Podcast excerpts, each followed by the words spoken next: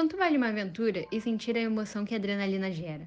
Para os amantes de esportes radicais, é exatamente esse sentimento que faz com que eles busquem novos desafios. Vitor Holmes escapou da morte após se acidentar em um voo de parapente, um dispositivo que funciona como um planador, em que o piloto viaja sentado numa espécie de arreio, controlando a vela que funciona como asa de avião.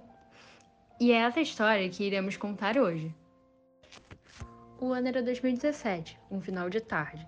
Vitor e seus amigos estão em Sampaio Correia, Saquarema. Apesar de estar se recuperando de uma costela fraturada, ele resolve não interromper a rotina de voar constantemente. Ao se preparar para o voo, notou que, mesmo as condições estando tranquilas, o vento não estava a favor deles. A área até o local de pouso tinha muitas árvores e era suscetível a acidentes. Por qual motivo resolveu ir voar naquele dia? É, na verdade eu estava fissurado mesmo para voar, né? Porque como eu tinha quebrado a costela uns tempos atrás, eu estava muito fissurado para voar e, e fui. Não deveria ter ido, porque eu não estava 100% fisicamente, mas fui. Como estava o tempo naquele dia? Estava ótimo para o voo. Estava ótimo. Estava um tempo ensolarado, né? Que a gente depende do calor para desprender as térmicas, para a gente ganhar altitude. Então estava um tempo normal para o voo. Já no ar, em meio ao vento e à mudança climática, Vitor e seus amigos Alonso e Tony, após decolarem da rampa de voo, já tendo ganho altitude a 700 metros de altura nível do mar, Alonso percebe que o parapente de seu amigo estava desviando do percurso. Voando, foi cada um para um lado, e o Vitor, teu tio, ele ficou um pouco mais baixo nessa região, e o parapente dele veio fechando, sofrendo influência dessas condições aí e ele acabou que teve um colapso na vela dele, caiu e caiu de mau jeito, caiu sentado, bateu com a coluna e quebrou lá, fraturou né, a primeira vértebra. E bom, o pessoal que viu o acidente chamou o bombeiro. Eu não tinha visto, eu estava voando para o outro lado, nem eu nem Tony.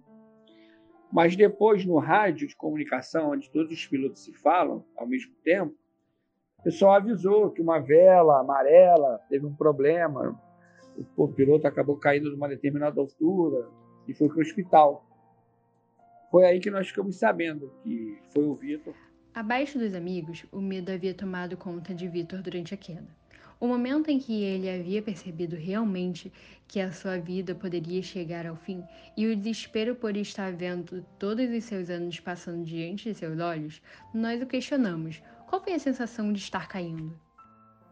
Ah, de pânico, né? Você para ali e não sabe o que, vai acontecer, se tu vai sair vivo, né? Porque eu peguei uma descendente, né? A descendente é o. A gente sobe com o ar quente, né? Só que o ar quente, uma hora ele esfria lá, lá em cima e ele desce. Então, imagina uma mangueira para cima, a água sobe tem uma hora que ela desce, né? Então eu peguei essa descendente e comecei a perder muita altitude.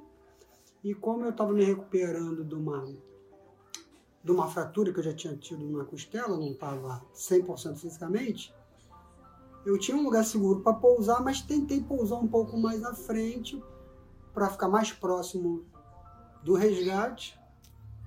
Forcei a barra e não consegui. Me choquei contra uma árvore muito alta, né? e, e caí da altura da árvore, mais ou menos ali uns de uns 15 a 20 metros fáceis. Caí sentado e ainda dei sorte que não caí em nenhuma pedra, que o terreno era muito pedregoso. Né? Enquanto isso, Ana Paula Farias, esposa de Vitor, estava em uma corrida e recebe uma ligação urgente de Alonso falando que seu marido estava hospitalizado em outra cidade a 56 quilômetros de distância dela. Porque o Alonso não sabia dar a notícia, eu não sabia o que tinha acontecido, como é que ele estava, porque estava muito distante, muito longe. E na hora só pensa mil besteiras, caiu. Caiu de quantos metros de altura? Porque você parou de voar. Pô. Ou você queria voltar a voar e tal, mesmo depois disso? É, o, o medo, né? Você, você fica com medo a princípio, mas o medo você supera ele, né? Só que aí vem os outros medos, né? Medo de você ter um filho pequeno e, e, e não acontecer alguma coisa, você não poder dar assistência para aquele filho pequeno. O teu negócio também, como depende de você, se acontecer alguma coisa, como é que você vai tocar seu negócio.